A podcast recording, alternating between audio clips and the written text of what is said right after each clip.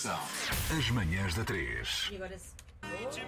Oh, e agora sim, junta-se a nós o Emicida, que eh, está em Portugal para dar dois concertos, um hoje no Coliseu de Lisboa, sábado no Porto. É a direção Amarelo. Bem-vindo, Emicida. Bom dia. Bom Eh, Bom dia, obrigado. É preciso que se diga que hum, este, que quem viu o teu documentário no Netflix e o filme concerto, por assim dizer, é o melhor cartão de visita para estes concertos que vais dar aqui, porque eu estava a ver e estava a sentir assim quase uma experiência religiosa eh, no momento em que tu sobes ao palco. E, e, e algo messiânico em ti, pelo menos na minha visão, eh, uma certa missão que tu abraças e que, e que acaba por ter um poder eh, e vê-se na reação do público que há pessoas que estão realmente.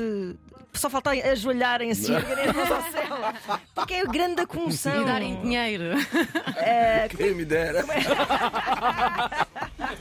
a tirarem dinheiro se notas para cima do palco. Como é que tu, como é que tu vives esta intensidade ah, dos teus concertos e, sobretudo, a a energia que, que esse público te passa a ti também? De alguma forma, também é a forma com a qual eu me relaciono com muitas músicas que eu amo, Uhum. sabe?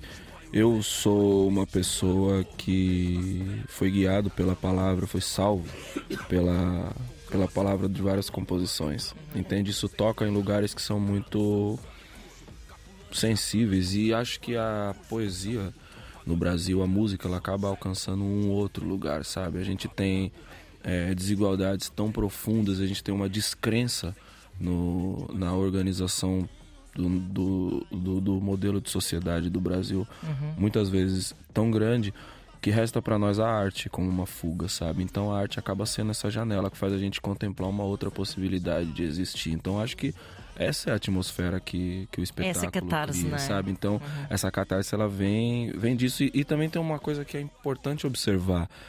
É, hum, a gente teve a experiência da pandemia.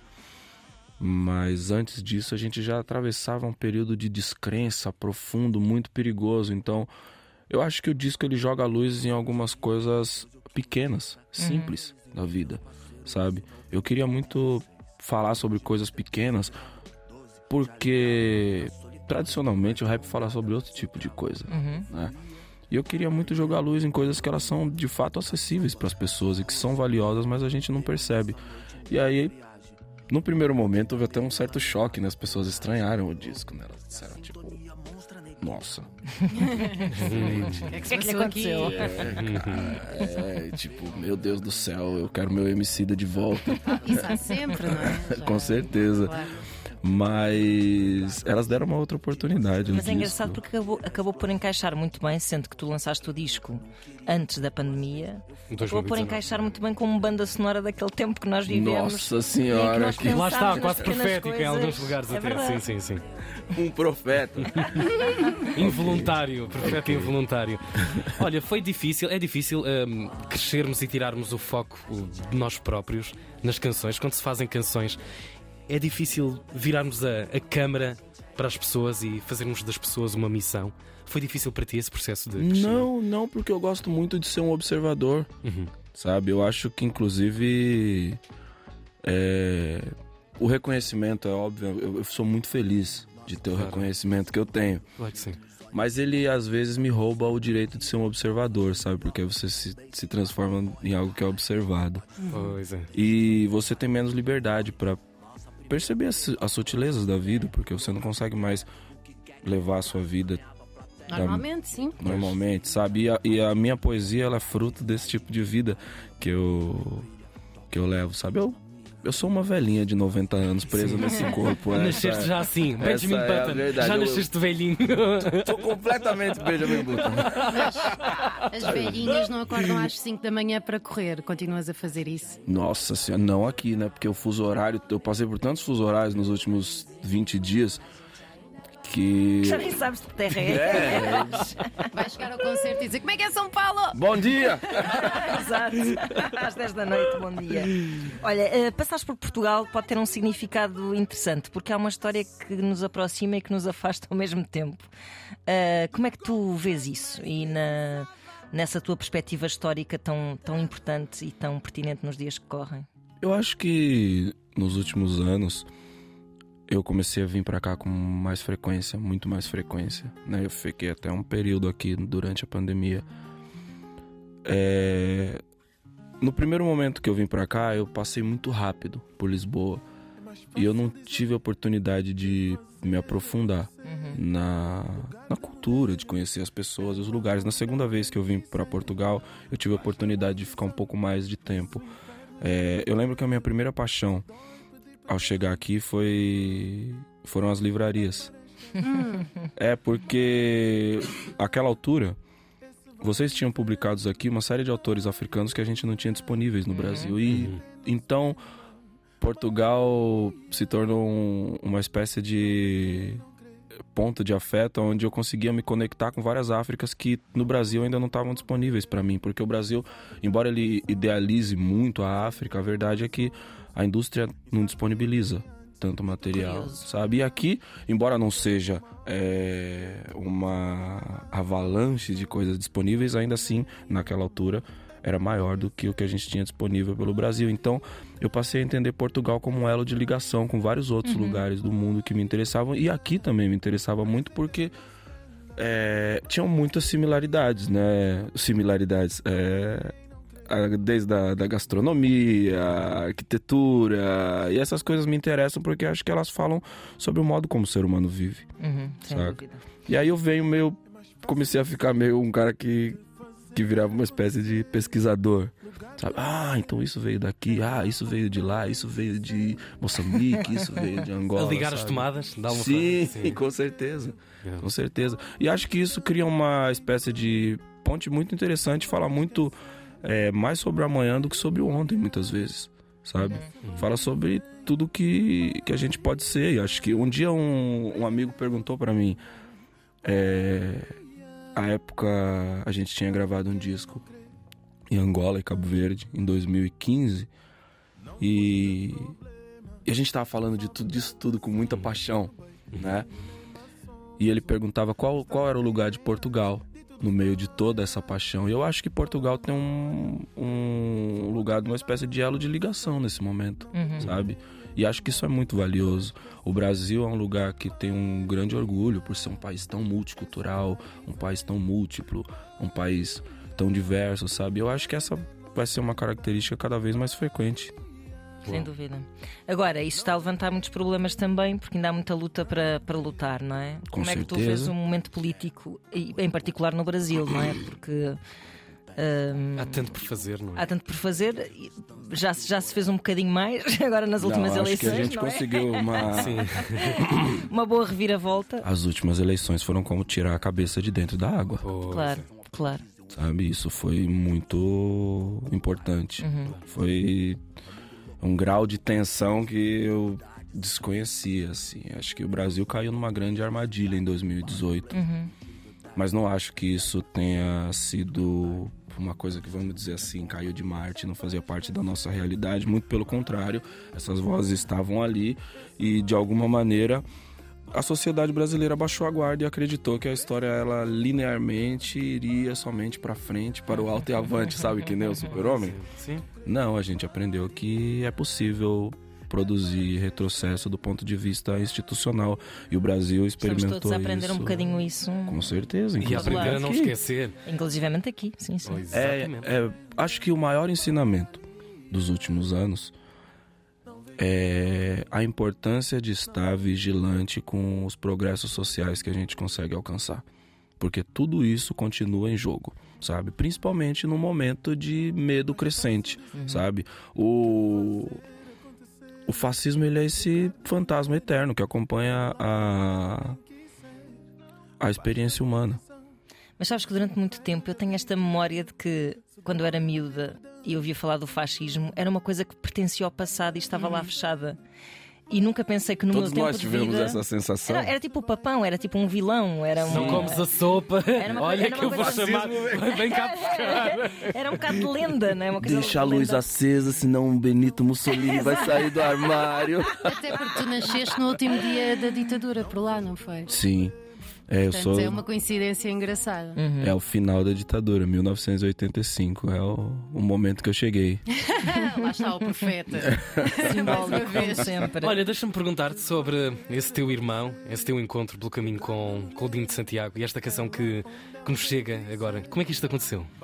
Eu conheço o o Dino há bastante tempo. Uhum. E acho que ele também me conhece há alguns anos, assim, mas a gente não tinha tido a oportunidade de se encontrar. A gente se encontrou nos últimos anos, alguns anos atrás, e a gente começou a se tornar mais próximo. Nesse ano ele teve a oportunidade de passar algum tempo no Brasil.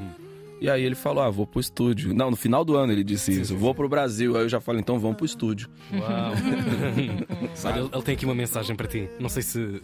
Mete aí eh, esta é? coisa, Ah, fones, esta coisa aí. Dino, para o homicida.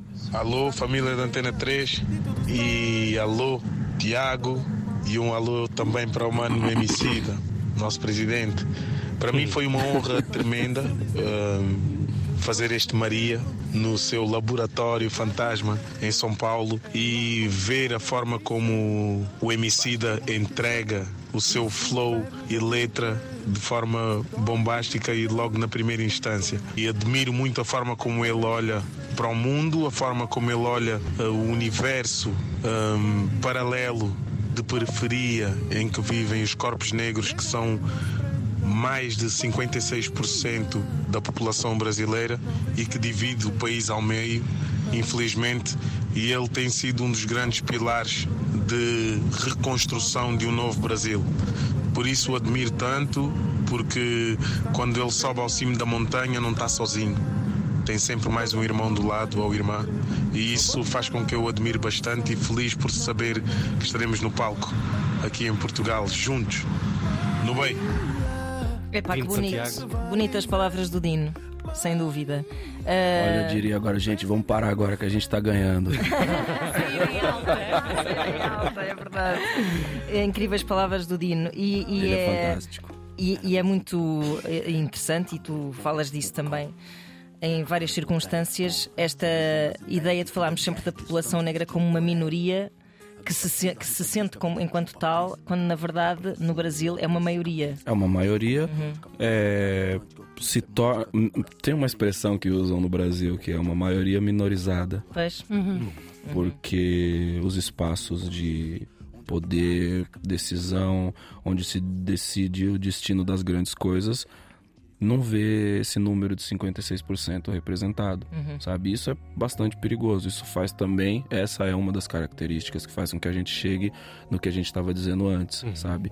Ah, no ano de 2016, o golpe da Dilma ou o, a própria eleição do Bolsonaro. Isso é um resultado direto de uma série de ah, lições de casa que o Brasil não fez, Verdade. sabe? Então a gente se ilude com a ideia de, de que o Brasil conseguiu construir conciliações profundas que na verdade não foram feitas.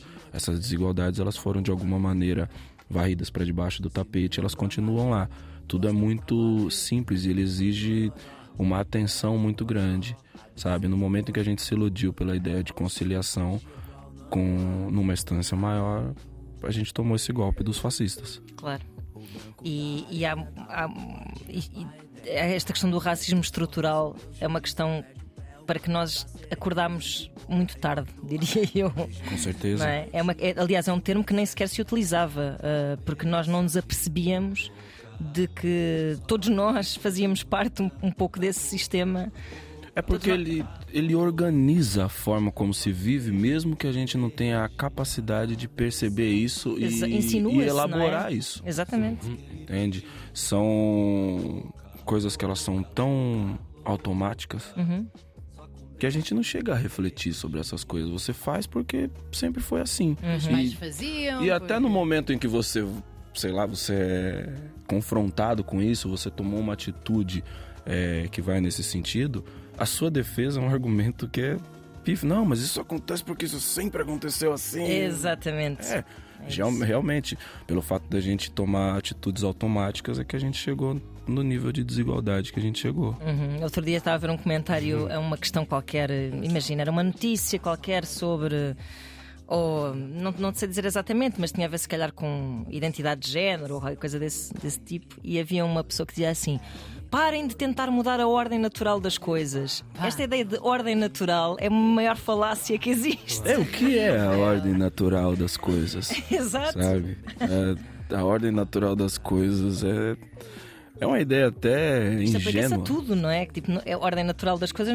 Até é o oposto. É o oposto, será o que ela oposto está a dizer. daquilo que as construções sociais fizeram, não é? Mas é isso. O grau de. ah, as pessoas estão tão imersas nisso que elas têm, inclusive, preguiça de fazer uma reflexão, porque isso significa mudar muita coisa.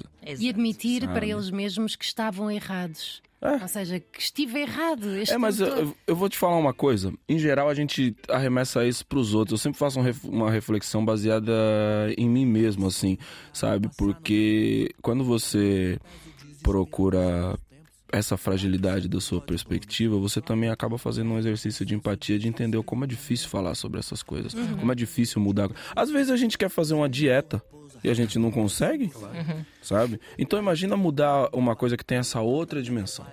Claro. Entendeu? Você fala, pô, cara, não vou mais comer hambúrguer. A realidade no dia seguinte te impõe outra coisa. Certo. Entende? Então eu gosto de fazer essa reflexão, pensando também que tem uma série de coisas nas quais eu preciso me empenhar e aprender para que eu me torne uma pessoa melhor. Entende? E ao fazer esse exercício, eu acho que eu também olho com um pouco mais de empatia. Não que eu seja tolerante com certas coisas, mas eu acho que a boa intenção ela é válida, ela precisa ser reconhecida, sabe? Até porque o diálogo só acontece se nos conseguirmos ouvir, não é? E, Sim. Portanto, Sim. essa empatia é necessária para o progresso. E a verdade é que isso foi uma coisa sobre a qual eu pensei muito durante a pandemia. É fazer uma reflexão profunda sobre o que é a humanidade e para onde ela está caminhando. No contexto que nós vivemos é um grande luxo. Isso demanda tempo, demanda informação, Uhum. demanda pesquisa, demanda muita coisa, sabe? Para que você E até o contexto da paz, que não Sim. é uma coisa garantida em Sim. grandes partes de. em grandes porções do planeta Terra. sobretudo nesse momento. Sobretudo neste momento. Claro. E aqui ao nosso lado. É mesmo. Emicida, uh, deixa-me relembrar os nossos ouvintes daqui a pouco. uh, na verdade, daqui a uma hora, mais coisa menos coisa, estaremos na Livraria da Travessa, em Lisboa, para gravar uh, a edição que passará no próximo domingo do Precisamos de Falar. Eu. O Luís Oliveira e o Rui Miguel Abreu à conversa aqui com o Emicida. Um, dois concertos que a Emicida vai dar em Portugal, não se esqueçam. Passa hoje por Lisboa, sábado pelo Porto. Uh, obrigada, Leandro, uh, por te ter juntado a nós. Que isso? Vocês já estão me mandando embora? É, Está sim. na hora de ir. Fogo. Senão não chegam a tempo à, à livraria, não é? Estava bom ou não estava? Há mais para falar daqui a Volta pouco. mais vezes, por favor. Tá um vento lá fora, tá tão gostosinho aqui dentro. Pois está. Ficamos aqui todos mais um bocadinho. Obrigado, Emicida. Nas manhãs da É isso, obrigado a você.